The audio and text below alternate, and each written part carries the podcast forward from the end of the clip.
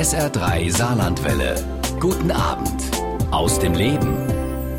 Für die eine Hälfte des Saarlandes ist sie ein Engel und für die andere Hälfte des Saarlandes, naja, manchmal eine Hexe. Je nachdem, ob sie sie bei ihrer Scheidung vertreten hat oder eben nicht. Elisabeth Momba, Saarlands bekannteste Scheidungsanwältin und heute Abend ist sie mein Gast bei SA3 Saarlandwelle aus dem Leben. Sie hat schon mehrere tausend Ehen im Saarland geschieden. Was sie dabei alles erlebt hat, zwischen Herzschmerz, Männerdrehen und Rosenkrieg, das verrät sie uns heute bis 23 Uhr. Schönen guten Abend, Frau Momba, und schön, dass Sie da sind. Ich freue mich sehr.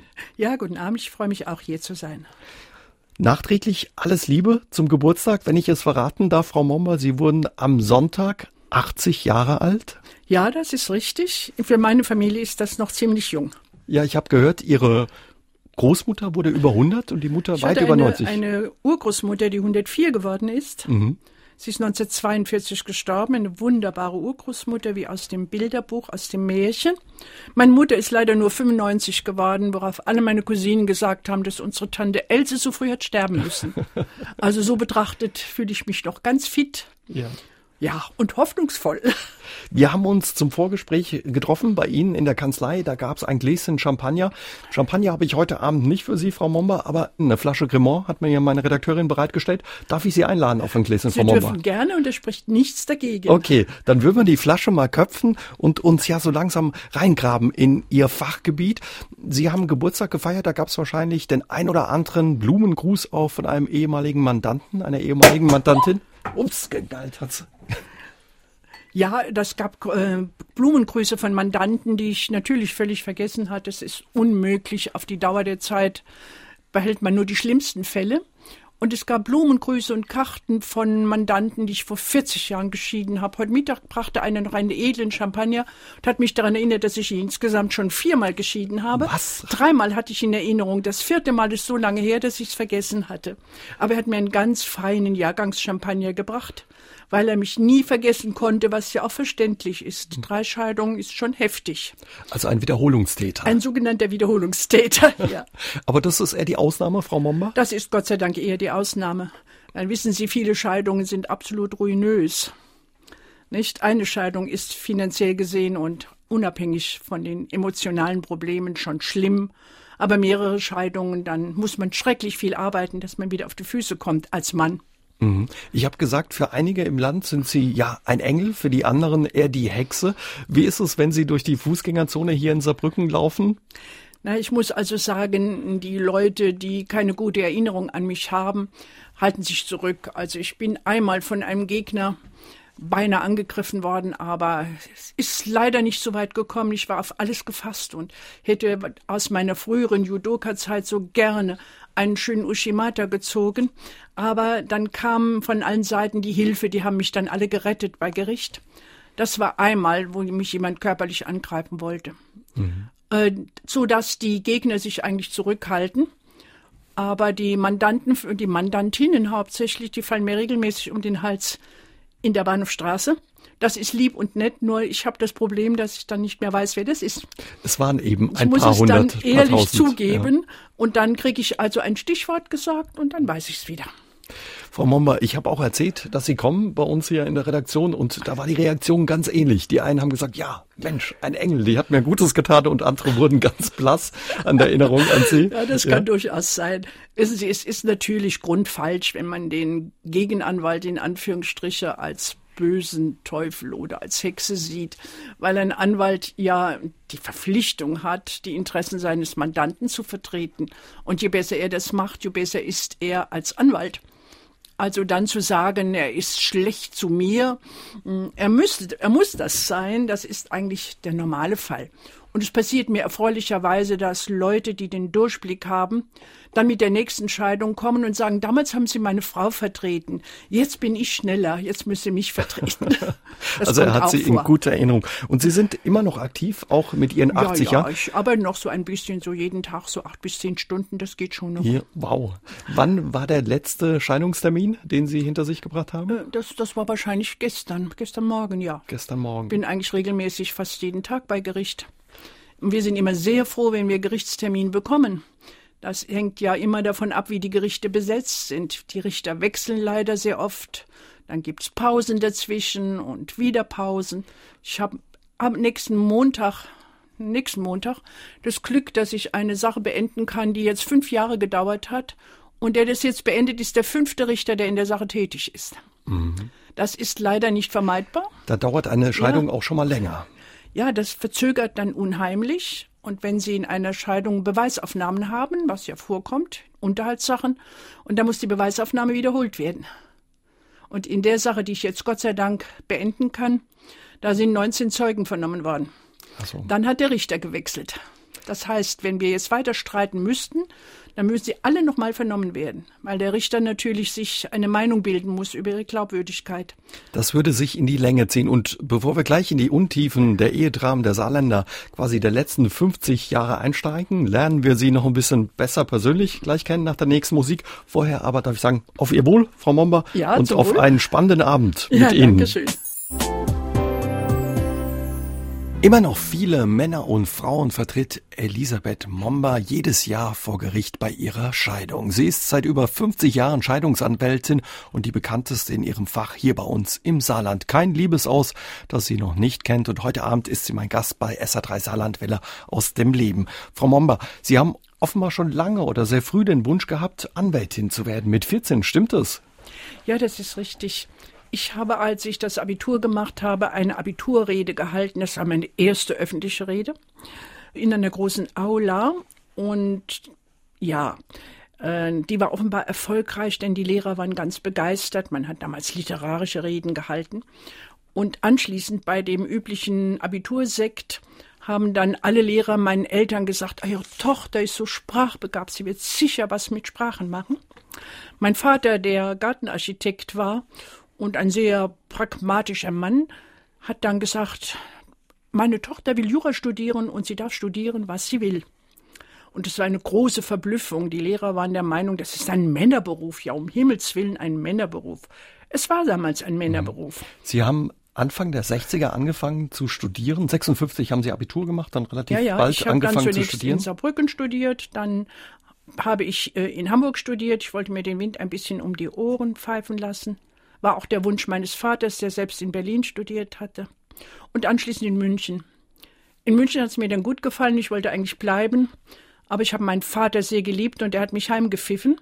Er hat gesagt, du bist 23, ich kann also dir nichts befehlen, aber meinen Segen hast du nicht.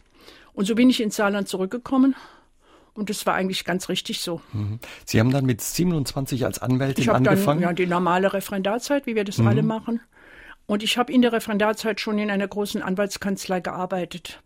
So viel gearbeitet, dass es in der Justiz bekannt war sodass bei dem mündlichen Examen jeder Prüfer immer gesagt hat, Fräulein Hoffmann, damals mein Mädchenname, Fräulein Hoffmann, Sie treten auf für die Praxis Schmidt-Stab, so hieß die Praxis damals, die und die Situation. Also jeder wusste, dass ich schon über ein Jahr wie ein Anwalt gearbeitet habe. Hm. Aber es war eben ungewöhnlich zu dieser Zeit. Ich glaube, nur fünf Prozent der äh, jungen ja, Frauen ja. haben Jura damals studiert. haben äh, fünf Prozent Frauen studiert und drei Prozent sind fertig geworden, also Volljuristinnen geworden.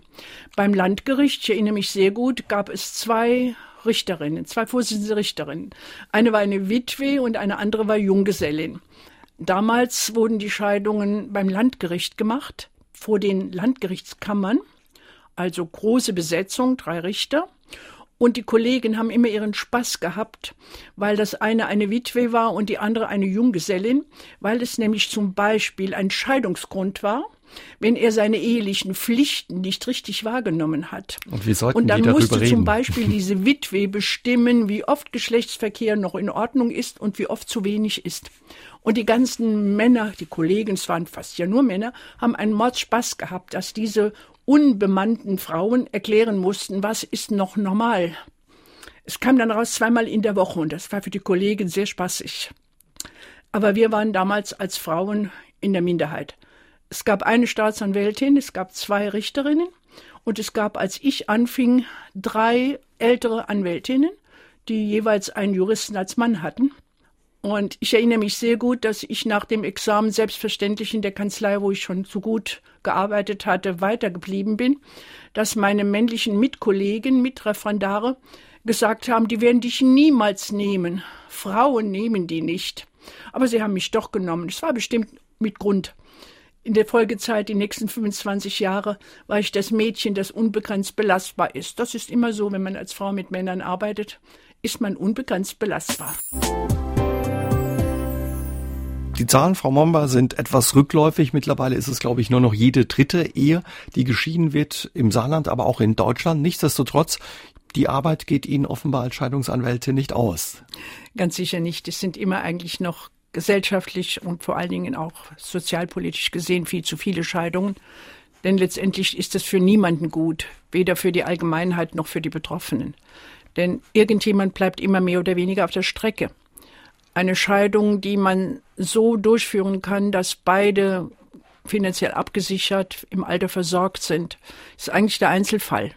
Das kommt nur vor, wenn beide in recht, recht guten Verhältnissen gelebt haben. Allermeistens ist es so, dass zumindest einer, meistens die Frauen, die eben beruflich nicht so sehr im Sattel sind, erhebliche Abstriche in ihrer Lebenshaltung und auch in ihrer Zukunft kriegen. Mhm. Zumal seit wir ein neues Unterhaltsrecht haben, das den Frauen ja sehr eingeschränkten Unterhalt nur noch gibt. Drei Jahre, ja. Hm, wir hatten früher die Regelung, wer zehn Jahre verheiratet war, hatte lebenslänglich einen Unterhaltsanspruch. Gut, die Frauen mussten natürlich arbeiten, das ist schon lange so. Aber es gab den sogenannten Aufstockungsunterhalt und das sind immerhin drei Siebtel der Einkommensdifferenz. Und gut, man kann das vielleicht auch als unbillig ansehen. Ich habe es damals für die Männer als sehr hart empfunden, wenn man eine zehnjährige Ehe hinter sich hatte und dann den Rest seines Lebens für eine geschiedene Frau zahlen musste. Was das war wohl das andere Extrem. Mittlerweile ist es so, dass eine Frau, die in ihren Beruf zurück kann und keine sogenannten ehebedingten Nachteile hat, die irreparabel sind, nur noch befristet Unterhalt bekommt. Sie bekommt den Unterhalt so lange, bis sie in ihrem eigenen Beruf Fuß gefasst hat und zwar nach billigem Ermessen des Gerichts. Das heißt, alle Fakten in der Ehe, ihre beruflichen Möglichkeiten werden alle geprüft. Und dann wird nur eine gewisse Zeit gezahlt, solange bis sie sich an ihr eigenes Berufsleben wieder gewöhnt hat und an das geringe Einkommen, das sie meistens hat. Was sind Beispiel, die Gründe, Frau also, Momba? Für, was sind die Gründe für Scheidungen heute? Was sind die Ach häufigsten ja, wenn Gründe? Sie von Gründen reden, das ist ein weites Feld. Sie wissen ja, Ehen werden immer im Himmel geschlossen, meistens im siebten Himmel. Das Problem ist aber, dass auf der Erde gelebt werden müssen. Und es ist ja sehr schwer, mit demselben Menschen, Mann oder Frau, ein ganzes Leben zu verbringen. Und dann gibt's noch den großen Begriff Glück. Ich habe Leute vor mir, die sagen, sie macht mich nicht mehr glücklich oder er macht mich nicht mehr glücklich. Und da fängt es dann an, ein bisschen metaphysisch zu werden. Dann muss man sich fragen, was ist Glück in diesem Leben? Und gibt es überhaupt die Möglichkeit, dass ein Dritter außer einem selbst einen glücklich macht? Ich bin da sehr skeptisch. Ich bin heute der Meinung, nach ganz viel Erfahrung und vielen Lebensjahren, dass das Glück eigentlich von einem selber kommen muss, dass man sich selber glücklich machen muss, dass man seine Lebensumstände so machen muss, dass man selber zufrieden und glücklich mhm. ist. Aber in den Ehen wird nach meiner Meinung generell viel zu viel von dem anderen erwartet. Ich kenne die Gründe nicht so genau. Es kann natürlich auch an den Medien liegen und an den Glücksvorstellungen, die wir aus Film und Fernsehen haben. Da ist es immer der siebte Himmel. Und ich versuche den jungen Leuten, vor allen Dingen den jungen Leuten, die nach kurzer Ehezeit schon das Handtuch werfen und unbedingt geschieden werden wollen, weil der Partner sie nicht mehr glücklich macht, immer zu erklären, dass eine Ehe niemals senkrecht in den siebten Himmel führt. Nicht einmal im Anfang. Das, aber, aber wie ist das, ähm, Frau Momba? Sie haben, glaube ich, auch gesagt oder haben den Eindruck, wenn ich das ähm, richtig in Erinnerung habe, dass heute ja die Ehepaare nicht mehr ganz so bereit sind, den ein oder anderen ja Nachteil zu ertragen. Die, die Durchhaltevermögen hat erheblich abgenommen. Das hängt wieder mit dem Streben nach Glück zusammen. Er macht mich nicht mehr glücklich, also muss ich ja auch nicht durchhalten, wenn es mal schlechter läuft. Und man sieht also einfach generell nicht mehr ein, dass eine Ehe in Wellenlängen, in Wellenlinien verläuft, also dass es Hoch und Tiefs gibt. Und es gibt richtige Wellentäler. Und es verläuft keineswegs in einem geraden Strich, erst recht nicht senkrecht in den Himmel. Und das ist eigentlich normal. Menschen sind so gebaut. Und es ist ja auch verdammt schwer, mit einem Mann oder einer Frau ein Leben lang auszuhalten. Das muss man ja ganz ehrlich sagen. Wir sind vielleicht gar nicht gebaut für diese Einehe generell. Und es gehört sehr viel Durchhaltevermögen dazu, ohne Zweifel. Und das Durchhaltevermögen hat sehr, sehr gelitten. Man strebt nach Glück, wobei der Begriff Glück dann nicht richtig definiert werden kann. Mhm. Also die Leute wissen gar nicht so recht, wonach sie, sie wissen suchen. nicht so aber richtig, was ihnen fehlt. Aber ein neuer Mann, eine neue Frau bringt es zumindest vorübergehend. Und der die ersten zwei Jahre sind die sogenannte äh, die erste Phase in der Ehe, die ersten zwei Jahre, die Konvergenzphase ist immer toll. Dann hat man den Durchblick auf den Partner ja nicht und alles ist wunderschön. Ich nenne es den rosa Nebel statt Konvergenzphase, was der technische Ausdruck ist. Und wenn sich der rosa Nebel lichtet, dann hat man erst den Durchblick auf den Partner. Und das ist manchmal ein böses Erwachen. Frau Momba, was ist so ein gefährliches Alter oder ein gefährlicher Zeitpunkt, wenn eine Ehe scheitert? Ist es immer noch das verflixte siebte Jahr, von dem man immer hört? Ja, ich glaube, das verflixte siebte Jahr ist eher ein Gerücht oder ein Filmtitel. Das Problem ist, dass Ehen daran scheitern, dass man sich einfach nicht mehr ertragen kann. Und oft wird bis zur Unerträglichkeit durchgehalten, wegen Kindern, wegen einem Haus, das nicht bezahlt ist. Oder auch andere Gründe, familiäre, gesellschaftliche. Aber normalerweise wird sich niemand scheiden lassen, wenn er nicht Gründe hat. Gründe, die in der Regel für ihn selbst Gründe sind. Ob es objektive Gründe sind, die man als Außenstehender auch so sieht, ist eher fraglich. Ich habe oft Leute vor mir, denen ich dann erkläre, ja, mein Gott, wenn man sich wegen solcher Gründe scheiden lassen würde, dann hätte ich mich schon längst scheiden lassen müssen. Männer oder auch Frauen sind manchmal einfach unerträglich. Sie tun einem manchmal weh, manchmal ohne es zu wollen. Man muss sich einfach darauf einstellen, dass eine Ehe auch Tiefpunkte hat, die aber wieder vorbeigehen. Wenn man also sachliche Gründe für eine Scheidung hat, dann ist es natürlich immer noch eben der Vertrauensmissbrauch, wenn einer am eben fremd geht, wie das im Saarland heißt. Meistens gehen die Leute aber nicht fremd, sie gehen meistens bekannt, was besonders schmerzhaft ist. Das ist natürlich ein Grund, dass man so verletzt ist und das nicht verzeihen kann. Dass der Schmerz dann einfach dann- zu groß ist. Ja, der Schmerz ist zu groß und der Vertrauensbruch ist zu groß. Wenn jemand vor mir sitzt und mir gesteht, er ist fremdgegangen und jetzt ist es ein Problem, dann rate ich dazu, einfach den Mund zu halten und still zu sein und es nicht zu gestehen. Das ist dann die größte Strafe. Denn mit dem, mit dem Beichten bei dem Ehepartner macht man erst richtig was kaputt. Und die Strafe ist dann einfach damit leben. Wenn ich Gelegenheit habe, das so rüberzubringen, dann tue ich das. Also sagen Weil- Sie, halten Sie lieber den Mund, behalten Sie es Halten für Sie sich. den Mund und beichten Sie nicht und ja. Machen Sie nicht mehr kaputt als. Ja, sie machen mehr kaputt, als es wert ist und die Strafe ist einfach den Mund halten. Also die Erleichterung zu beichten, die müssen sie sich jetzt sparen. Ja, dann gibt's natürlich auch alte Ehen, die einfach lange schon nicht funktionieren und wo dann mittlerweile, das, das stimmt mich sehr nachdenklich und das habe ich leider in, häufiger jetzt, alte Frauen, alte Männer nicht mehr ertragen. Und wir werden vielleicht noch drüber sprechen. Wir haben ja eine gesetzliche Regelung seit 77, die man Versorgungsausgleich nennt. Das heißt, diese sogenannte Rententeilung. Jeder bekommt die Hälfte der Rente des anderen. Das bedeutet, dass normalerweise die Männer erhebliche Altersversorgung verlieren. Kann ein Problem sein, weil die Altersversorgung oft ja nicht so üppig ist, sodass man statt einem einigermaßen versorgten Ehepaar dann zwei schlecht versorgte alte Leute hat. Aber ich stelle fest, dass sehr viele alte Frauen, wenn ich alt sage, dann meine ich etwa in meinem Alter oder über 70, die eine Ehe verlassen, hauptsächlich die Frauen. Was ist der Grund dafür? Sie sagen, ich kann ihn nicht mehr ertragen. Und ja, und die, der Versorgungsausgleich führt ja dazu, dass es Unterhaltsprobleme nicht gibt. Die Rente wird geteilt. Und die Frauen sagen mir, damit kann ich leben. Ich kann damit leben, zwar nicht üppig, aber ich kann ihn einfach nicht mehr ertragen. Raten Sie diesen Leuten dann manchmal auch, dann bleibt oder?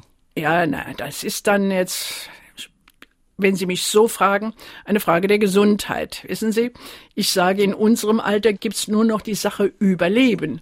Nehmen Sie die Scheid das Geld von den Scheidungskosten und gehen Sie in Kur. Pflegen Sie sich, tun Sie sich was Gutes und überleben Sie ihn. Das ist sehr viel besser. Was als Frau gar nicht so schwierig ist. Das ist normalerweise als Frau nicht so schwierig. Wir haben mittlerweile statistisch ja sieben Jahre Vorsprung. Aber manchmal geht's einfach nicht. Wo es machbar ist und rate ich immer dazu, durchzuhalten, einfach zu überleben.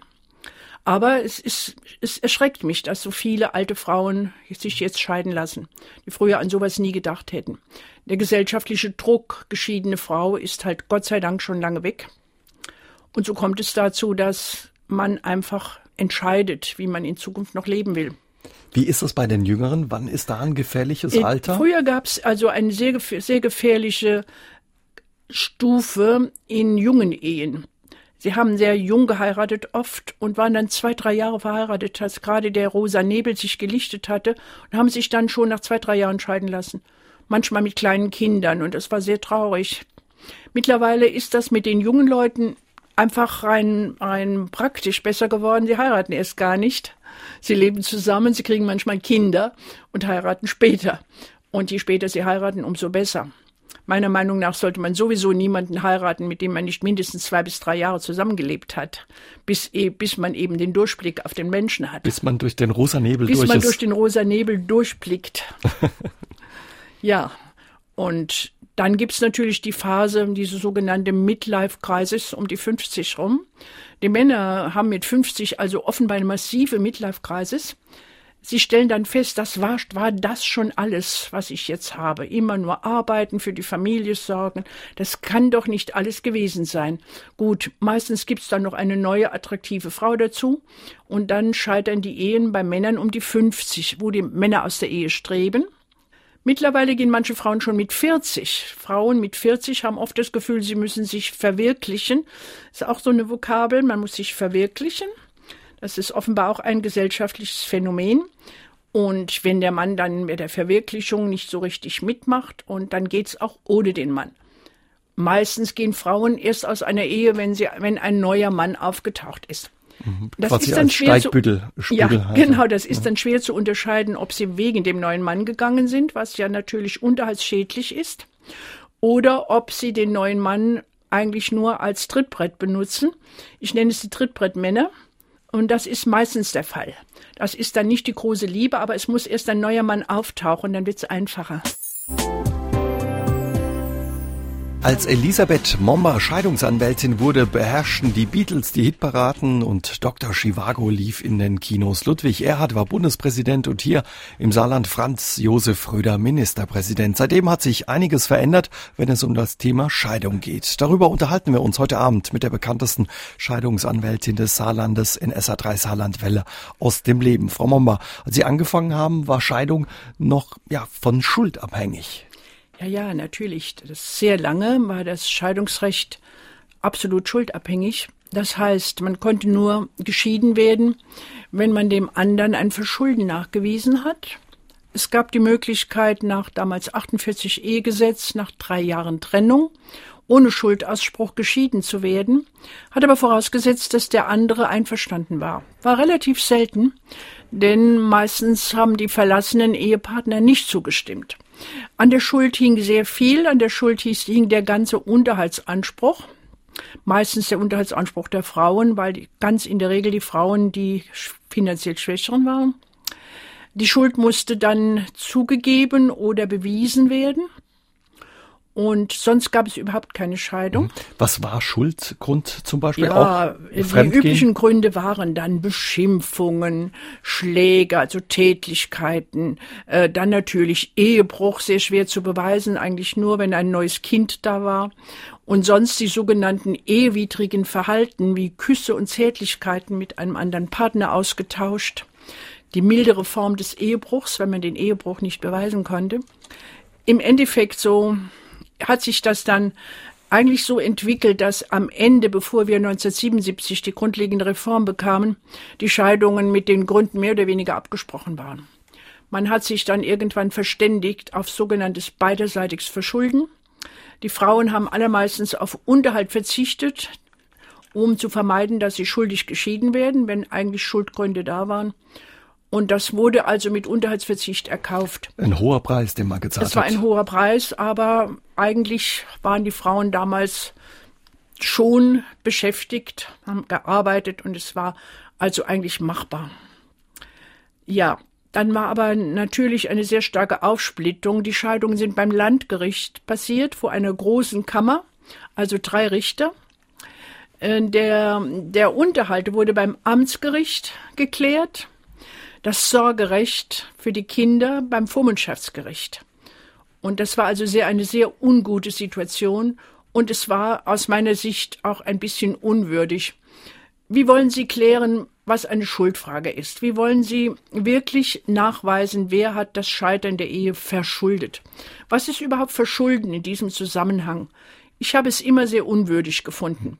Man musste in den Intimsphäre der Parteien herumstochern, Beweise erheben, Zeugen mussten kommen. Es war also eigentlich nicht angemessen. Also da hat man eher, ja, ja. noch länger ausgehalten oder sich durchgebissen? Ja, vor allen Dingen war schuldig geschieden werden also ein derartiges gesellschaftliches Desaster für eine Frau, dass man viel ertragen hat, weil man einfach nicht schuldig geschieden sein durfte. Ich habe damals den Frauen geraten, ihn so lange zu provozieren, bis er zuschlägt, so schlimm das klingt. Weil dann war ja ein Grund zum Weggehen, vorher nicht. Mhm. Und das musste man auch noch beweisen. Also ich habe diese Reform für überfällig und wirklich gut gehalten. Und das tue ich heute noch. Obwohl es so im Volksbewusstsein, wie man das so schön nennt, ähm, das offenbar noch nicht so richtig angekommen ist. Es gibt viele Leute, die mir sagen, aber die ist doch schuld. Wieso muss ich bezahlen? Die ist doch schuld. Also der Begriff Schuld spuckt immer noch in den Köpfen, obwohl wir ihn abgeschafft haben. Und Natürlich ist er im Zusammenhang mit dem Unterhalt über die Hintertür wieder ein bisschen in unser Scheidungsrecht reingekommen. Und uns hat eine Hörerfrage erreicht ja. bei WhatsApp. Die hören wir uns einfach mal an, Frau Momba. Ja. Guten Abend. Mein Name ist Klaus Utzig. Ich rufe aus Neunkirchen-Furbach an. Meine Fragen an Frau Momba. Im Ehegesetz wird nicht nur das Zustandekommen, sondern auch die Scheidung einer Ehe geregelt. In jeder Lebensgemeinschaft gibt es Höhen und Tiefen. Dennoch oder gerade deswegen landet in Deutschland jede dritte Ehe vor dem Scheidungsrichter. Haben Sie entgegen Ihrer eigentlichen Aufgaben als Scheidungsanwältin auch Ehen wieder kippen können? Und was ist der Unterschied zwischen der Annullierung einer Ehe und der juristischen Scheidung und ist Ihnen der Begriff Online-Scheidung bekannt? Und was versteht man darunter? Vielen Dank. Ja, zu der Frage natürlich ist es die vornehmste Aufgabe auch eines Anwaltes. Ich sehe das zumindest so. Wenn man Familienrechtsanwalt ist, hat man sehr viel mehr zu leisten als ein normaler Jurist. Sie brauchen eine Menge Empathie für Leute, die vor Ihnen sitzen und in der Regel depressiv oder aggressiv sind, in der mehr oder weniger milden oder, oder starken Form. Es ist nicht so einfach, aus einer Ehe zu gehen. Man ändert Gewohnheiten, man hat erhebliche finanzielle und auch praktische Probleme, so dass man auch viel Verantwortung hat. Also ich kann für mich in Anspruch nehmen, dass ich noch nie eine Ehe geschieden habe, von, an deren Scheitern ich gezweifelt habe. Es ist aber sehr schwer, jemand abzuraten, weil wir das Trennungsjahr haben. Also normalerweise kann man die Scheidung erst nach einem Trennungsjahr machen. Und dann wissen die Leute meistens, dass sie geschieden werden wollen. Zumal man sich nicht mehr zusammenrauft, wenn man erst mal ein Jahr getrennt lebt. Bei Leuten, wo ich Zweifel habe, rate ich zusammen zu bleiben und sich zusammenzuraufen und sich nicht räumlich zu trennen. Das zu Ihrer Frage, ich versuche es schon. Es ist sehr schwierig mhm. und ich kann also die Zahl, wann es mir gelungen ist, eigentlich nicht richtig greifen. Gut, dann bei den Scheidungen geht es halt nach Recht und Gesetz. Online-Scheidung gibt's in Deutschland nicht. Wir haben zwar ein neues elektronisches System, dass in Zukunft unsere Schriftsätze elektronisch übermittelt werden, aber bei einer Scheidung müssen Sie persönlich kommen, genau wie beim Standesamt. Und der Familienrichter hört Sie an, fragt Sie, ob Sie die Ehe als gescheitert ansehen und ob sie geschieden werden wollen. Das ist also immer noch in unserem Gesetz Pflicht. Also der Unterschied zwischen einer Annullierung und einer Scheidung ist gesetzlich verankert. Die Scheidung können Sie machen, wenn Sie ein Jahr getrennt leben. Annullieren können Sie eine Scheidung nur mit ganz besonderen Voraussetzungen. Zum Beispiel, wenn Sie bei Eingehung der Ehe getäuscht wurden über wesentliche Eigenschaften des Partners, müssen ganz wesentliche sein. Zum Beispiel, dass der Partner homosexuell ist, als Beispiel. Oder dass er vielfach vorbestraft ist und ihnen das verschwiegen hat. Ja, das gibt also ein paar Annullierungsgründe, die man im Gesetz nachlesen kann. Das ist aber nicht das Scheidungsrecht. Das ist eine ganz andere Sparte in unserem Gesetzbuch. Sowas kommt wahrscheinlich sehr selten vor. Es kommt selten vor und es ist oft schwer zu beweisen. Heute geht's bei uns um saubere Schnitte und die ein oder andere Schlammschlacht mit Elisabeth Momba. Sie ist seit über 50 Jahren Scheidungsanwältin und Sie haben uns ja gerade erzählt, Frau Momba, Scheidungen sind für alle Beteiligten Ausnahmezustände, nicht nur für die betroffenen Eheleute, sondern auch für Sie als Anwältin, dass das manchmal sehr belastend ist, wenn da depressive oder aggressive Mandanten vor einem sitzen. Verlieren oder vergessen da manchmal auch ja Ihre Klienten, Ihre Mandanten Ihre gute Kinderstube? Ja, das kommt schon vor. Aber das ist nur ganz vorübergehend. Jemand, der sich nicht anständig benimmt, fliegt bei mir hochkant raus. Es ist, hat einen sehr großen Vorteil, wenn man wie ich nicht mehr arbeiten muss, sondern es einfach macht, weil es einem Spaß macht. Und weil es einem Freude macht, wenn man den Beruf liebt. Also ich würde heute niemanden mehr vertreten, den ich nicht ertragen kann. Mhm. Ähm, junge Anwälte haben es manchmal etwas schwieriger, wenn man noch Geld verdienen muss mit dem Beruf dann ist man etwas sorgfältiger und etwas vorsichtiger, jemand rauszuschmeißen. Und es tut sehr gut, jemand, der unerträglich ist, loszuwerden. Mhm. Manchmal bilden sich die Leute ein, dass ein Anwalt das tut, was der Mandant will. Und wenn das unredlich ist, entweder überhaupt nicht möglich ist juristisch und man gesagt bekommt, aber ich verlange das von Ihnen, das ist mir schon passiert, aber wirklich nur ganz vorübergehend, dann muss man als Anwalt reagieren. Also ich habe mich noch nie bereit gefunden, irgendwas zu tun, was unredlich ist. Was bekommen, Sie da teilweise, was bekommen Sie da teilweise zu hören? Naja, sie kann das ja nicht beweisen. Oder das lasse ich verschwinden an Geld. Das bekommt sie nicht. Das steht ihr nicht zu. Das ist das Problem der Teilung der Vermögenswerte. Es wird in, das nennt man äh, Güterrecht als Oberbegriff und wir leben normalerweise gesetzlich in der Zugewinngemeinschaft was bedeutet, was in der Ehe erworben ist, muss redlich geteilt werden. Und die Redlichkeit ist das Problem. Da und, mahnen Sie auch manchmal die Leute und sagen, hier, pass ja, mal auf. Ja, da wird natürlich alles Mögliche getrickst. Und wenn ich das dann darüber schiebe und darüber schiebe und es ist natürlich manchmal hart, den Leuten zu sagen, das gibt's nicht, das muss geteilt werden. Sie müssen an Altstadt versichern, dass sie Wahrheit sagen. Sie wollen doch keine falschen Angaben machen. Aber es gibt Leute, die das einfach nicht einsehen und einfach nicht bereit sind, das korrekt zu machen. Mhm. Dann hat mein Anwalt nur die Möglichkeit, sie rauszuwerfen. Manchmal und das tut auch manchmal gut, wenn man jemanden, der unverschämt ist, rauswerfen rauswirft, kann. damit er sich nochmal besinnt. Mittlerweile sitzen bei Ihnen auch Männer, ja, die Tränen verdrücken, weil sie ihre Frau verlassen hat. Das hätte es früher nicht gegeben. Das hätte es früher nicht gegeben. Es ist ja so, dass Weinen für Männer unmöglich war. Weinen war ja völlig unmännlich und ging nicht. Ich finde es erfreulich, dass sich die Geschlechter etwas angenähert haben. Ich sehe dazu sogar eine, dabei sogar eine Chance für die Zukunft. Ich sage ja, die Frauen sind etwas männlicher und die Männer sind etwas weiblicher geworden. Das sieht man schon an der Versorgung der Kinder.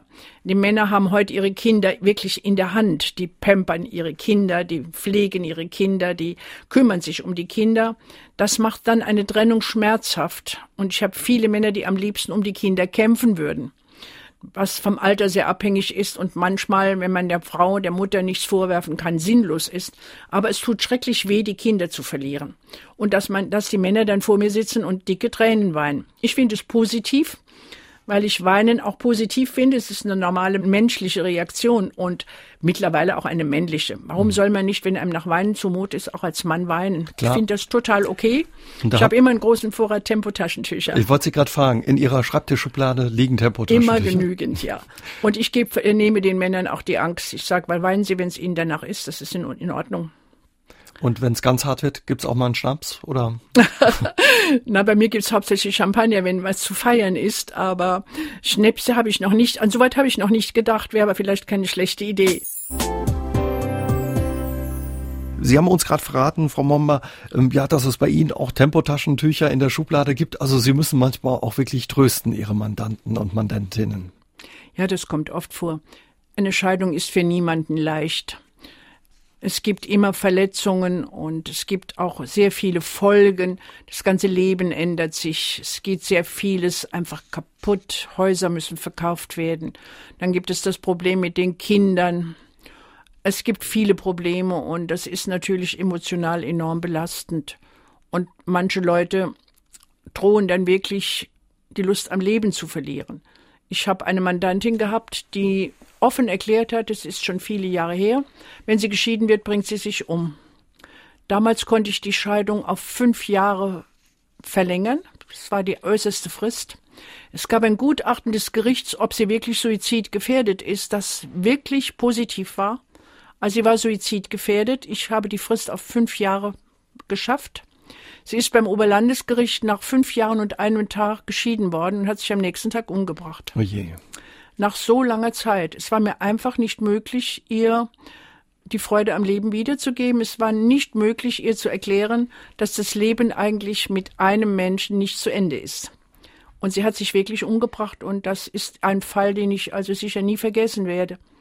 Ich habe es mir dann immer als Versagen angerechnet, weil ich eigentlich gedacht habe, ich müsste erreichen, dass sie wieder Freude am Leben kriegt und versteht, dass das Leben nicht zu Ende ist. Also es ist mir damals nicht gelungen. Mhm. Sie ist Gott sei Dank der einzige Fall geblieben. Umgekehrt gab es einen Fall aber auch, dass ein, glaube ich, Ex-Mann einer ihrer Mandantinnen erschossen hat. Ja, das ist auch ein schlimmer Fall, den ich auch nie vergessen werde. Eine Mandantin hat noch getrennt in der Wohnung gelebt, zwei kleine Kinder. Und sie kam zu mir und hat gesagt, mein Mann ist Sportschütze. Er erschießt mich.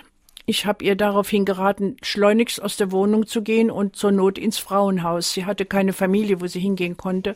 Sie wollte absolut nicht ins Frauenhaus. Frauenhaus ist so eine Sache, die manche Frauen als ein bisschen asozial ansehen. Dann geht man einfach nicht hin. Und er hat sie tatsächlich erschossen, während sie im Bett lag. Er hat nur zehn Jahre Gefängnis bekommen. Die eigene Ehefrau ist ja nicht so schlimm. Das ist jetzt nicht so ganz ernst gemeint. Er hat nur einen zehn Jahre bekommen obwohl es meiner Meinung nach ein glatter Mord war, weil man ihm nicht beweisen konnte, welches Motive er hatte, weil er sehr gut verteidigt war und geschwiegen hat. Er hat also zum Tathergang und zu seinen Gründen und Motiven kein Wort gesagt. Und dann war die Absicht, also diese unsere Morddefinition im Strafgesetzbuch hängt ja viel von den Motiven ab. Und so hat er nur zehn Jahre bekommen. Aber das sind solche Fälle, die lassen einem so auch nicht Fälle, mehr los. Die man, die man nie vergisst. Ja, aber ich habe mir da keine Vorwürfe machen können. Ich habe ihr wirklich gesagt, wenn das ernst ist, Frauenhaus. Ja, aber sie wollte nicht. Und das kann man ja nicht ändern, wenn jemand absolut nicht will. Dann ist man aus der Verantwortung rein tatsächlich, aber moralisch natürlich nicht. Sie erleben bei Ihrer Arbeit Geschichten, die kann man ähm, kaum glauben oder man kann sich nicht vorstellen. Es gibt auch Männer ja, die haben eine zweite Frau und leben quasi ein Doppel Doppelleben. Ja, ja, äh, gut, das ist also in Deutschland nicht so häufig. Das ist aber wohl mehr eine Kostenfrage. Ich aber lebe tatsächlich, dass es Zweitfrauen gibt. Ich habe gerade eine laufende Sache. Hm, die Scheidung ist also jetzt am Laufen. Und der Mann, ein hm, gutes Einkommen, sehr gutes Einkommen, hatte eine Zweitfrau. 30 Jahre lang dieselbe, also eine gewisse Treue auch zu der Zweitfrau gab es. Und aufgeflogen ist die Sache, weil er sich eine Drittfrau zugelegt hat, und zwar eine süße neue Thailänderin, jugendlich. Und die Zweitfrau hat sich darüber so aufgeregt, dass sie sich mit der Erstfrau in Verbindung gesetzt hat, so nach dem Motto, er betrügt uns. Ja, und so ist die Sache aufgeflogen. Und so hat's, hat das jetzt zu der Scheidung geführt. Aber das ist kein Einzelfall. Ich erlebe wirklich, dass Männer Zweitfrauen haben und meistens sind sie dann recht treu. Mit zwei Frauen kommen sie dann aus. Aber es ist natürlich eine Geldfrage und deswegen ist es im Saarland nicht allzu häufig. Mhm. Gibt es da auch Kinder dann teilweise? Ähm, eigentlich nicht. Zweitfrauen kriegen normalerweise keine Kinder. Sie haben gesagt, äh, häufig ist es so gewesen, dass Männer schimpfen, Mensch, jetzt muss ich für meine Ex-Frau äh, zahlen oder meine Frau zahlen. Ich liebe sie ja gar nicht mehr und sie ist schuld. Heute ist es aber auch anders, ja, weil sich das verändert hat, dass auch viele Frauen für ihre Männer zahlen müssen oder einige Frauen und die schimpfen nicht minder. Ja, also die Frauen, die für die Männer bezahlen müssen, sind immer noch eine kleine Minderheit. Aber es ist dermaßen schmerzlich und absolut nicht einzusehen. Unser Gesetz macht ja keinen Unterschied zwischen Mann und Frau. Da gibt es den Unterhaltsverpflichteten und den Unterhaltsberechtigten. Es ist absolut geschlechtsneutral, theoretisch. Praktisch sind es allermeistens die Männer. Und die wenigen Frauen, die ein stattliches Einkommen haben und manchmal einen verrenteten Ehemann oder einen schlechter verdienenden Mann, müssen natürlich genauso Unterhalt bezahlen wie umgekehrt. Und das ist überhaupt nicht einzusehen. Ich habe dann große Mühe zu sagen, ja, Gleichberechtigung, sie verdienen gut, aber das ist, wird von den Frauen nicht akzeptiert. Während das ein Mann bezahlt, völlig normal ist. Das steckt also sehr tief in den Köpfen. Immer noch. Immer noch.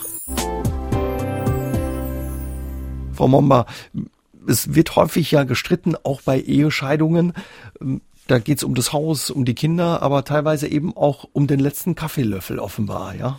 Ja, manchmal geht's auch nur um den Streit. Äh, es gibt schon Sachen, in denen der Streit an die Stelle der Ehe getreten ist wo man also von, für den Streit und mit dem Streit lebt. Das hat dann schon ein bisschen krankhafte Züge, aber es kommt gar nicht so selten vor, dass Leute, die den Partner nicht mehr erreichen können, Frauen oder auch Männer, den Partner nicht mehr anders erreichen können, dann am liebsten mit ihm streiten. Und zwar um alles, was eigentlich den Streit nicht lohnt. Und man hat es da nicht leicht. Als Anwalt sind Sie ja im Prinzip auf die Wünsche und Weisungen Ihres Mandanten angewiesen. In einem gewissen Rahmen. Man kann natürlich sagen, das mache ich nicht und das geht nicht. Aber es ist schwer, manchmal jemand die Streitlust abzuschminken, zu sagen, das lohnt sich nicht, das machen wir nicht. Wenn, die wenn der Streit so wichtig geworden ist. Mhm. dass man den Streit zu seinem Lebensinhalt macht. Es ist sehr, sehr traurig, wenn es soweit ist. Sind, Hat manchmal auch pathologische Züge, aber auch das kommt vor. Wer streitet da besonders stark? Sind es die, die eher so eine durchschnittliche Ehe geführt haben oder die ja Feuer und Flamme am Anfang? Naja, haben? da wird hauptsächlich gestritten, wenn ein bisschen äh, Masse da ist, Streitmasse, Potenzial, wenn es um richtig Geld geht. Und entgegen dem, was man normalerweise so annehmen könnte, dass man sagt, na ja, wenn genug da ist, teilt sich doch leicht. Das stimmt absolut nicht. Je mehr da ist, je mehr wird gestritten. Mhm. Auch um die kleinsten Dinge dann. Äh, bis in die Kleinigkeiten hinein. Zum Beispiel, ja. Da werden dann auch die ganzen Emotionen aus der Ehe über diesen Streit ausgetobt. Sie soll das einfach nicht haben, auch wenn es da ist und es gar nicht wehtut. Sie soll es einfach nicht haben. Ich habe einen Fall erlebt mit einer Hausratsteilung, das kann man eigentlich gar nicht glauben. Der war, die war so schlimm, Hausratsteilung bedeutet, dass die Einrichtung in der Wohnung. Da ging es um Kristallgläser, die sollten halbe halbe geteilt werden. Und es war nicht möglich, das in einer Verhandlung zu regeln. Worauf der Familienrichter, das ist schon lange her, ich glaube nicht, dass ich heute einen Familienrichter finde, der dazu bereit noch wäre, mit ins Haus gegangen, um den Hausrat zu teilen. Ja, und dann hat er die, die Kristallgläser schön geteilt, halbe halbe, jeder sechs, worauf der Ehemann seine sechs Gläser genommen hat und hat sie in die Mülltonne gedonnert. Er wollte sie nur teilen, haben wollte er sie nicht. Der Richter hat dann die Sitzung unterbrochen, es war ja eine Sitzung des Gerichts, aber nur als Beispiel. Es ging überhaupt nicht um die Gläser, die Gläser waren ihm völlig egal, die wollte er gar nicht. Er wollte sie vor ihren Augen in die Mülltonne donnern. Also Rosenkrieg. Ja, ja, ja, ja. Ich habe Streit gehabt um ein kleines rosa Wäschen ich habe manchmal, ich habe eine Scheidung gemacht, wo es um sehr viel Geld ging und wir waren beim Notar und alles war geregelt. Und dann hat der Ehemann gesagt, ja, aber er möchte bitte noch das Botanikerservice von Villeroy und Boch. Es ging um Millionen. Aber er möchte das Botanikerservice von Villeroy und Boch, sonst unterschreibt er den Notarvertrag nicht. Dann habe ich bei diesem Streitwert und dem Honorar gesagt, ich kaufe Ihnen ein Botanikerservice von Villeroy und Boch, unterschreiben Sie. Dann hat er sich geschämt, also ich musste es nicht kaufen. Aber das ist nur ein Beispiel, dass es manchmal gar nicht um materielle Dinge geht, sondern um den Streit als solchen. Und vielleicht auch das eine oder andere Rachegefühl, was man da ausleben möchte, was man vielleicht auch, ja. oder Dinge, die man nachholt, ja, vor allen Dingen, die wenn man, man der Ehe versäumt nicht mehr anders erreichen kann und ihm nicht mehr äh, strafen kann, ihn nicht mehr übel wollen kann und er eigentlich ja verdient hat, dass man schlecht zu ihm ist. Es so gibt, ist das. Emotionen. Gibt, es gibt aber auch durchaus ja Scheidungen, wo der ein oder andere Partner auch großzügig ist, sich sorgt und ja, sagt. Erfreulicherweise gibt's das, aber ich rede so von fünf Promille, so nach meinen Zahlen. Also wenn ich das erlebe, bin ich immer ganz glücklich. Wenn jemand vor mir sitzt, ein Mann, der sagt, mein Gott, Sie haben den Unterhalt errechnet, aber damit kann sie nicht leben. Ich nehme mir, ich suche mir noch einen Nebenjob und ich gebe ihr mehr damit kann sie nicht leben. Oder einer sagt, ich möchte, dass es in ihrem Alter nicht schlecht geht. Ja, ich lasse ihr das Haus oder solche Sachen. Es ist, ist erfreulicherweise durchaus möglich und das lässt mich also an der Menschheit nicht verzweifeln. Aber es ist selten, leider sehr selten. Allermeistens ist es eher umgekehrt, dass Streit programmiert ist. Scheidung mit 70 ist längst keine Ausnahme mehr. Immer häufiger sitzen Frauen und Männer bei meinem heutigen Gast in SA3 Saarlandwelle aus dem Leben der Scheidungsanwältin Elisabeth Momba im Büro, ja, die die silberne Hochzeit schon lange hinter sich haben, teilweise aber auch auf die goldene Hochzeit keine Lust mehr haben oder selbst die schon hinter sich haben. Jede siebte Ehe im Saarland wird inzwischen nach der silbernen Hochzeit geschieden. Zehn Ehen, die 2014 sogar nach der goldenen Hochzeit geschieden wurden, gab's. Frau Momba, warum lassen sich Menschen nach 30 Jahren oder mehr Ehe scheiden? Die Kinder sind aus dem Haus. Eigentlich hätte man doch ja jetzt Zeit, die Zeit miteinander zu verbringen. Ja, eigentlich wäre es wünschenswert und vor allen Dingen ist es ja wichtig, dass man im Alter zueinander steht. Und ich kann aus meiner eigenen Erfahrung sagen, dass man ja auf die Dauer eine Art Doppelwesen ist, wenn man gut verheiratet ist und dass es richtig schön ist, zusammen alt zu werden, wenn es halt klappt. Aber leider scheint das nicht immer der Fall zu sein. Und manche Leute entwickeln sich sehr außergewöhnlich im Alter und sind dann irgendwann einfach nicht mehr erträglich. Und dadurch, dass wir den sogenannten Versorgungsausgleich, diese Rententeilung eingeführt haben, stellen sich im hohen Alter nicht einmal Unterhaltsprobleme. Also man muss um den Unterhalt nicht einmal streiten. Denn wenn beide Rentner sind, dann wird bei der Scheidung die Rente einfach halbe halbe gemacht. Also er bekommt die Hälfte von ihrer Rente, die meistens kleiner ist in diesem Alter. Sie bekommt die Hälfte von seiner Rente und die Frauen, die dann bei mir sitzen, sagen, ich komme mit der Hälfte der Rente für mich persönlich wunderbar aus. Mhm. Und es sind oft, oft die Frauen, die in, in fortgeschrittenem Alter die Scheidung wollen. Weil die Männer ein bisschen komisch werden, offenbar. Ja, also ich weiß nicht, ob ich mich trauen soll, das zu sagen. Ich habe selber einen alten Mann zu Hause. Aber Männer werden schwieriger, wenn sie älter werden. Also viele Männer altern nach meiner Meinung sehr viel schlechter und schwieriger als wir Frauen. Wir Frauen kümmern uns vielleicht um unsere Runzeln, und möchten eigentlich dann immer noch ein bisschen jugendlich aussehen. Männer definieren sich anders. Sie definieren sich aus ihrer Potenz wohl in erster Linie, aus ihren beruflichen Fähigkeiten, aus ihren körperlichen Fähigkeiten, sportlichen Fähigkeiten und kommen offenbar viel schlechter als die Frauen mit dem Schwund eben dieser Eigenschaften zurecht. Und das macht sie dann grantig, manchmal sogar ausgesprochen schwierig.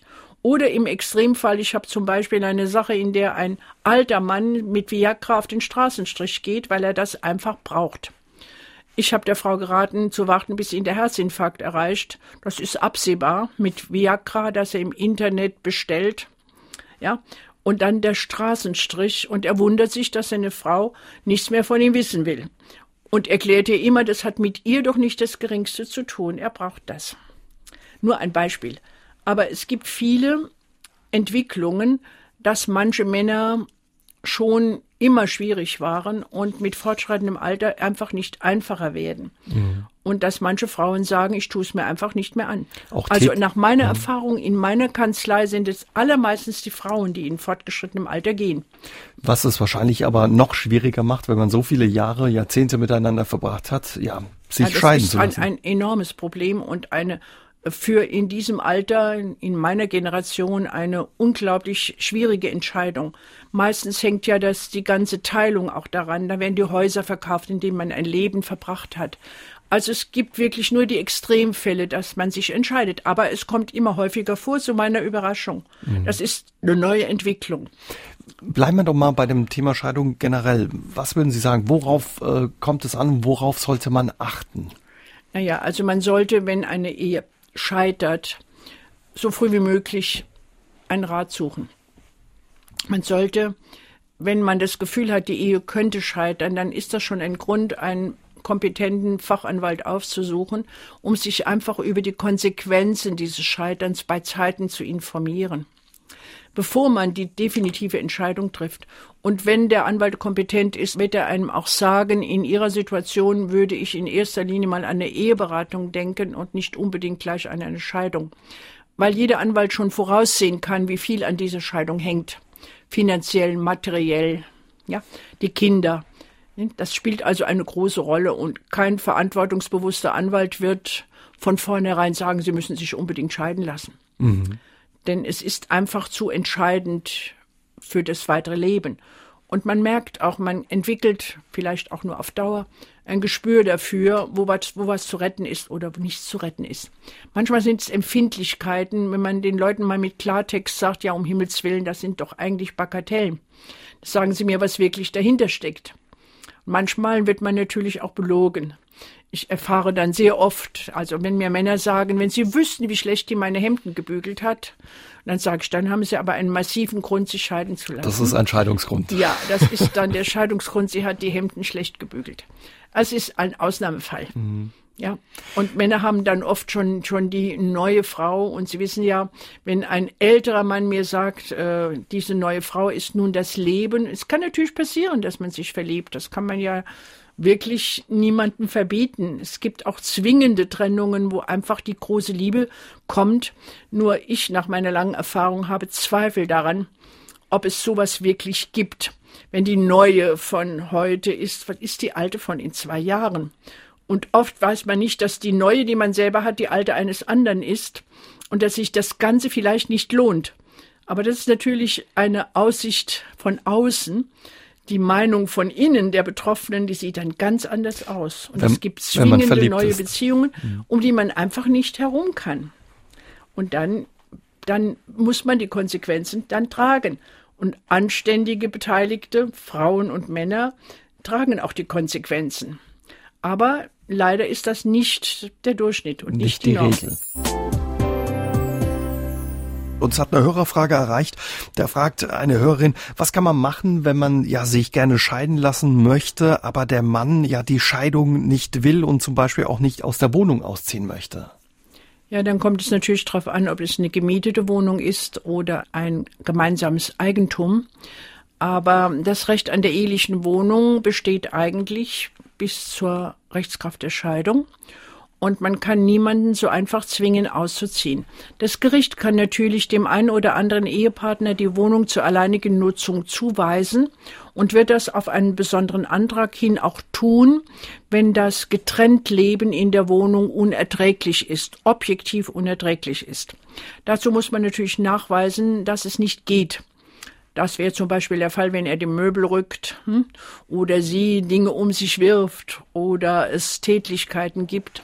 Ansonsten ist es sehr schwierig, aber das Getrenntleben in der Wohnung ist auch gegeben, wenn man keine wechselseitigen Versorgungsleistungen erbringt. Mhm. Jeder für sich also selbst. Also sie sorgt. nicht mehr, ja, mhm. sie nicht mehr für ihn kocht, er die Sprudelkisten nicht mehr transportiert.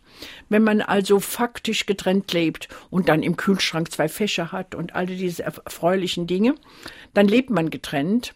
Wenn man das, die Trennung nachweisen kann, dann kann man auch ohne Willen des Partners natürlich nach einem Jahr die Scheidung einfach beantragen. Auch wenn er nicht möchte. Auch wenn er nicht möchte. Der Widerspruch gegen eine Scheidung, der theoretisch eine Dreijahresfrist eröffnet, äh, ist nur möglich, wenn man nachweist, dass die Ehe zu retten ist. Dazu sind viele Nachweise erforderlich. Zum Beispiel Aussöhnungsversuche, gemeinsamer Urlaub, Wochenenden. Alles Dinge, die der nicht Scheidungswillige beweisen muss.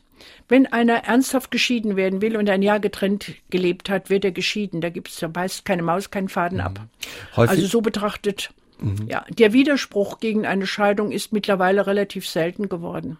Häufig sind ja auch Kinder dann in Beziehungen da und Vielleicht denkt sich der eine oder auch andere, naja gut, dann fahren wir noch zusammen dem Kind zuliebe in Urlaub. Das wäre dann für eine Scheidung kontraproduktiv. Das wäre für eine Scheidung kontraproduktiv, es sei denn, man weiß nach, dass man getrennt geschlafen hat und dass es nur für die Kinder war. Aber der Widerspruch gegen eine Scheidung, so schwierig er auch ist, ist relativ selten. Also ich habe das in den letzten Jahren, seit wir diese Dreijahresfrist bei Widerspruch haben, dreimal versucht und ich bin dreimal gescheitert, weil ich einfach die Chance, die die Ehe noch hat, nicht belegen konnte. Ich war der Meinung, die Ehe hat eine Chance und habe also den Widerspruch gemacht. Und das Gericht war jedes Mal der Meinung, also denn doch nicht. Es ist dann, wird dann mal auf sechs Monate ausgesetzt, damit man sechs Monate nachsehen kann, ja. Und wenn dann, wenn das Gericht der Meinung ist, die Ehe ist zerrüttet, dann wird geschieden. Wie ist das denn? Sie haben auch erzählt, ja, wenn dann eben eine Scheidung beginnt, Paare für sich entschieden haben, sie trennen sich, dann verschwindet auch gern mal was. Dann sieht man, dass man ja Wertgegenstände, vielleicht auch Schmuck, auf die Seite bringt. Ja, es gibt so eine, so gewisse Erfahrungen. Wenn eine Frau vor mir sitzt und die Trennung ist in der Wohnung noch und relativ frisch, dann rate ich in bestimmten Konstellationen, meistens sind es die Fälle, wo es netten Schmuck gibt, wo ein bisschen mehr Vermögen da ist, als erstes den Schmuck in Sicherheit zu bringen, weil die Männer die Frauen gerne in der Weise bestrafen, dass sie ihnen den Schmuck wegnehmen. Denn sie haben ihr ja den Schmuck geschenkt, also steht er dir ja eigentlich nicht zu. Vor allen Dingen nicht, wenn sie nicht mehr bei ihm bleiben will. Mhm. Dann steht ihr ja der geschenkte Schmuck nicht zu, der muss also verschwinden. Ich habe schon Fälle erlebt, wo Männer sogar Einbrüche fingiert haben, um den Schmuck ihrerseits wegzunehmen.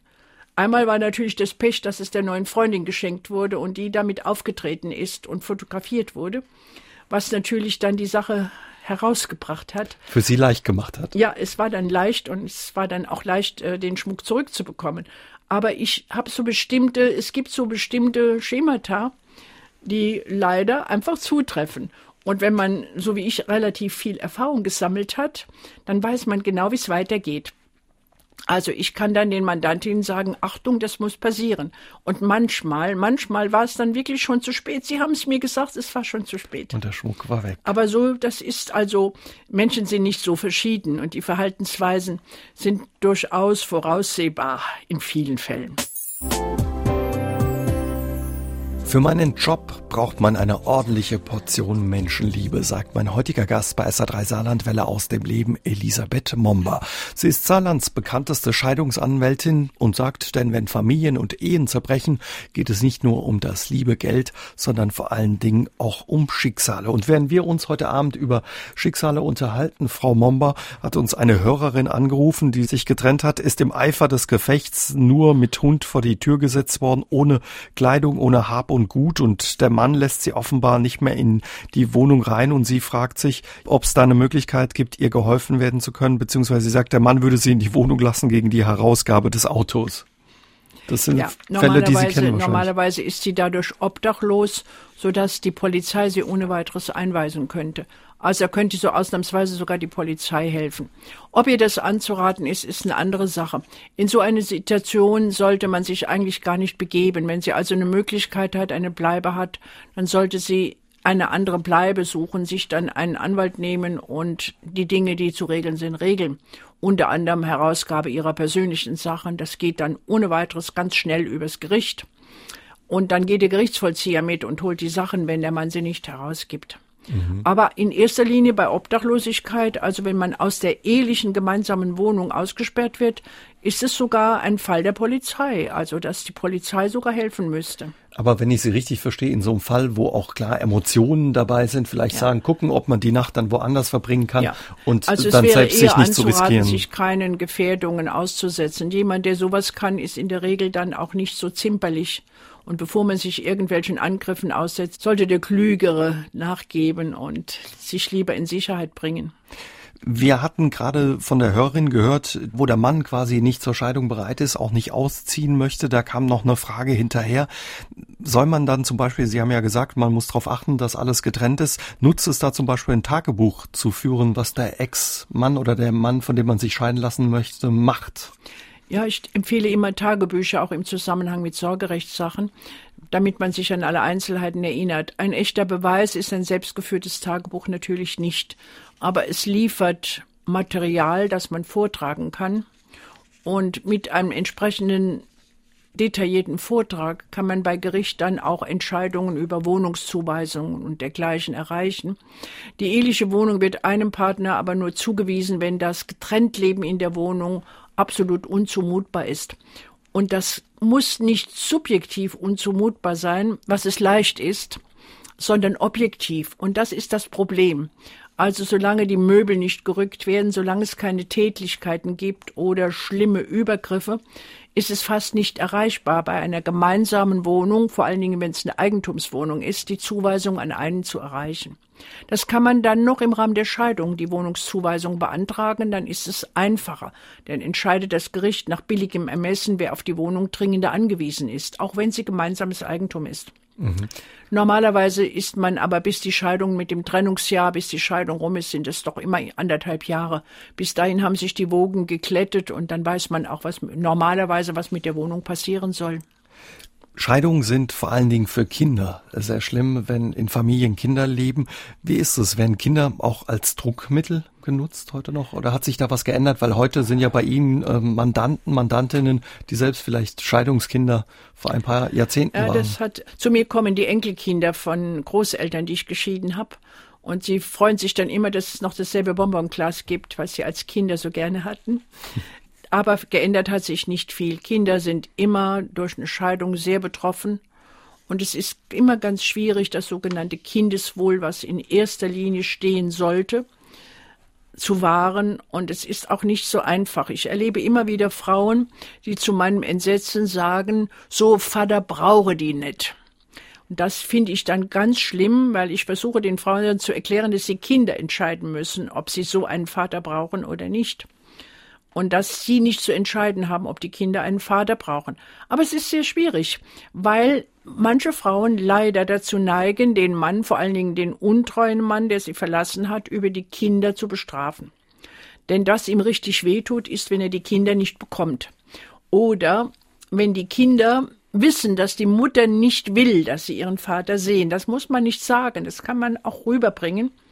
Und die Mama ist ganz traurig, dass du zum Papa gehst, beispielsweise. Und das schafft bei den Kindern dann psychologisch sehr präzise zu benennende Probleme. Passiert aber leider immer wieder. Mhm. Und die Kinder sind in den Scheidungen eigentlich das schlimmste und belastendste Problem. Ich selbst sage, dass ich schon so viele Nächte wegen anderer Leute Kinder nicht geschlafen habe, dass ich mir das in meinem Alter jetzt nicht mehr antue. Also die Sorgerechtssachen muss meine junge Kollegin übernehmen. Ich mache das nur noch, wenn ich absolut muss, weil es einfach sehr belastend ist. Wie ist es denn, wenn Paare ohne Trauschein zusammenleben? Sitzen die manchmal auch bei Ihnen im Büro, wenn der ein oder die andere sich verabschiedet? Ja, die sitzen sogar oft bei mir und sind völlig verblüfft, dass sie keine Rechte haben, weil sie einfach der Auffassung sind, wenn man so lange zusammengelebt hat, dann muss man doch Ansprüche haben. Ich habe also vergangene Woche einen tragischen Fall gehabt, wo eine wirklich alte kranke Dame 50 Jahre mit einem Lebensgefährten gelebt hat, der jetzt nichts mehr von ihr wissen will. Jetzt ist sie ist sehr alt und gebrechlich. Er ist auch nicht jünger und er hat jetzt erklärt, sie muss ausziehen aus dem Haus, mit in dem sie mit ihm seit 50 Jahren gelebt hat. Das ist ein absolutes Trauma für die für die alte Dame. Ja, natürlich hat sie Kinder, die sich Gott sei Dank liebevoll kümmern, aber das ist ein solches Drama für sie. Aber sie streiten sich, das stimmt. Aber sie hat jetzt Hoffnung, weil er neuerdings wieder für sie kocht, dass es vielleicht doch noch klappt. Aber ich weiß es nicht. Und das bedeutet, wenn man nur zusammenlebt, dass man rechtlich in der Grauzone lebt. Also man lebt eigentlich, wenn man nicht einen Vertrag macht. Man kann das vertraglich regeln. Völlig rechtlos. Frau Momba, Sie haben uns viel erzählt von Ihrem Leben, den ja fast oder über 50 Jahren. Wie ertragen Sie das, ständig mit Beziehungen, kaputten Ehen sich befassen zu müssen? Ja, man muss es mögen. Mein Mann behauptet, dass mich das hauptsächlich interessiert, weil ich so neugierig bin, weil mich menschliche Beziehungen grundsätzlich interessieren. Ähm, Im Prinzip richtig ist, dass mich die Menschen interessieren und dass jeder Fall so ähnlich die Fälle sind, doch wieder verschieden ist. Und dass man sehr viele Menschen kennenlernt, auch interessante Menschen kennenlernt und dass man eine unglaubliche Einsicht in das Leben kriegt, in das Leben ganz generell. Und ich bin halt vielleicht wirklich neugierig, das interessiert mich. Menschen interessieren mich, Menschen, ich mag die Menschen, sie interessieren mich und auch ihre Probleme. Und ich mache mir natürlich auch viele Gedanken im Lauf der Zeit und denke mir so, was läuft alles falsch, wie könnte man es besser machen? Und ich bin der Meinung, es stellte sich ja die Frage, ist man noch beziehungsfähig in der heutigen Zeit? Was ändert die Beziehungsfähigkeit? Ist sie überhaupt da? Also viele Fragen an viele fachkundige Psychologen. Ich bin der Meinung, dass die Beziehungsfähigkeit sich überhaupt nicht verändert hat. Was sich verändert hat, ist ein bisschen die Toleranz, die, die gegenseitige Achtung und es hat sich ein bisschen verändert das Verhältnis zwischen Mann und Frau. Die Frauen waren lange Zeit absolut abhängig, haben sich jetzt emanzipiert, wie man immer, wie immer man das nennen mag, sind besser ausgebildet, haben eine bessere berufliche Chance, sind nicht mehr so abhängig. Und jetzt stellt sich das Problem. Denn für die Männer müssten sie eigentlich funktionieren wie immer. Nur es gibt viele Frauen, die einfach nicht funktionieren, wie das so traditionell ist, die ihr eigenes Ding machen wollen. Und das stößt auf Widerstand bei den Männern. Viele Männer wollen einfach nur ihre Häuslichkeit gut geordnet haben. Sie kann ein bisschen jobben. Wenn sie Berufsvorstellungen hat oder gar Wünsche hat, dann ist gut und positiv, dass sie vielleicht Geld verdient. Aber es darf die Familie in keiner Weise beeinträchtigen. Aber ist das auch heute bei jüngeren Leuten noch so? Ich meine, man begegnet sich auf Augenhöhe, ist gleichberechtigt. Ja, das ist das Erfreuliche, dass bei jüngeren Leuten anders ist. Ich erlebe immer wieder junge Frauen, die sagen, wenn die Ehe gescheitert ist, ich verdiene zwar weniger Geld, aber ich will ihn nicht mehr und ich will kein Geld von ihm. Bin ich immer ganz stolz, dass es das gibt. Denn normalerweise höre ich immer nur, er soll bluten, er soll bezahlen. Das gängige Spruch, er soll bluten. Ich habe ihm meine besten Jahre geschenkt. Wenn also eine junge Frau sagt, äh, okay, das war's, ich will nichts von ihm, empfinde ich das aus meiner Sicht, aus meinem Selbstverständnis ideal. Mhm. Aber man muss es können. Und es spielt natürlich auch eine Rolle, sind Kinder da, wie läuft die Sache. Aber man müsste anders aufeinander zugehen. Und es wäre ganz, ganz wichtig aus meiner Sicht, dass jeder so sein Ding machen darf. Sie selbst sind seit fast 47 Jahren mit Ihrem Ehemann glücklich verheiratet, also auch in dieser, ja, Position einer Expertin, wie eine lange Ehe funktionieren kann. Was würden Sie sagen? Lohnt ja, es sich und wie weiß, funktioniert wie Scheidungen gehen, dann lässt man es, würde ich sagen. Nein, man hat manchmal Glück. Wichtig ist, dass man von Anfang an also vorsichtig heiratet. Man sollte nicht jemand heiraten, bei dem man Bedenken hat. Ich erlebe es, dass mir Frauen erzählen, er ist so und so und erfahre dann, er war auch vorher so. Und er hat mich vorher schon geschlagen und jetzt tut er es wieder. Und ich sage, ja, um Himmels Willen, warum haben Sie ihn denn geheiratet? Also manchmal heiraten Frauen auch wieder besseres Wissen. Dann ist einfach der rosa Nebel, wie ich das nenne, zu stark und man hat den Durchblick auf die Person nicht. Und ganz, ganz wichtig ist, dass man jedem einen gewissen Freiraum lässt. Dass man zum Beispiel als Frau auch weiß, man muss an sich denken, man kann heute keiner Frau mehr raten, jemals aus ihrem Beruf zu gehen.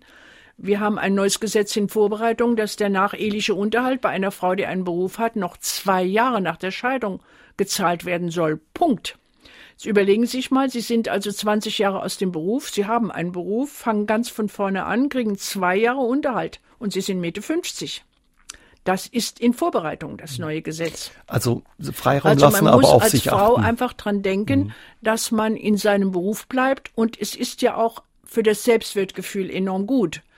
Also ich erlebe immer wieder Frauen, die dann, wenn sie im Beruf sind, richtig aufblühen und denen es richtig gut geht. Ich sage Ihnen ein Beispiel. Ich habe eine Mandantin, die kam zu mir, als sie 48 war und hat gesagt, ich halte diesen Mann nicht mehr aus, ich gehe. Dann habe ich ihr erklärt, dass dann also schwierig wird mit 48 und ohne Job. Dann hat sie gesagt, ich überlege es mir, ich mache eine Ausbildung. Die hat mit 48 Jahren eine Ausbildung zur Krankenschwester gemacht. Ist jetzt 50, ist ausgebildete Krankenschwester, aber hat eine super Stelle im OP und jetzt, haben, jetzt hat sie sich getrennt und lässt sich scheiden. Das erkenne ich an, wenn man dann sagt, ich mache meins. Und das Hauptproblem in den Ehen ist, dass die Verhältnisse so sind, dass kaum toleriert wird, dass zum Beispiel eine Frau einfach was machen will ohne sich anzupassen und das eben zu machen, was dem Mann auch passt.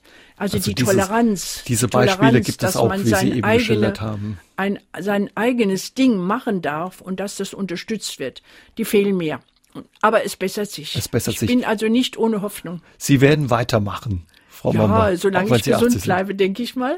Sie haben uns ja verraten, Sie haben gute Gene, also werden Sie für Ihre Mandantin und Mandanten noch ein paar Jahre da sein. Ich verlasse mich drauf. Und dann wird sich's rausstellen. Liebe Frau Momba, herzlichen Dank für Ihren Besuch. Das war sehr spannend und sehr heiter. Alles Gute für Sie weiterhin. Ja, sehr gerne.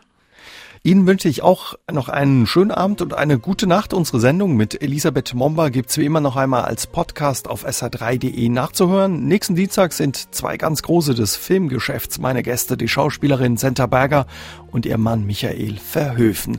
Wir unterhalten uns über ihre Jahre im Filmgeschäft, aber auch über mehr als 50 Jahre Ehe. Bis dahin, genießen Sie die Sonne morgen und lassen Sie sich's gut gehen. Kommen Sie gut durch die Nacht und vielleicht bis nächsten Dienstag. Tschüss, sagt Ihr Uwe Jäger. SR3 aus dem Leben. Immer dienstags im Radio, danach als Podcast auf sr3.de.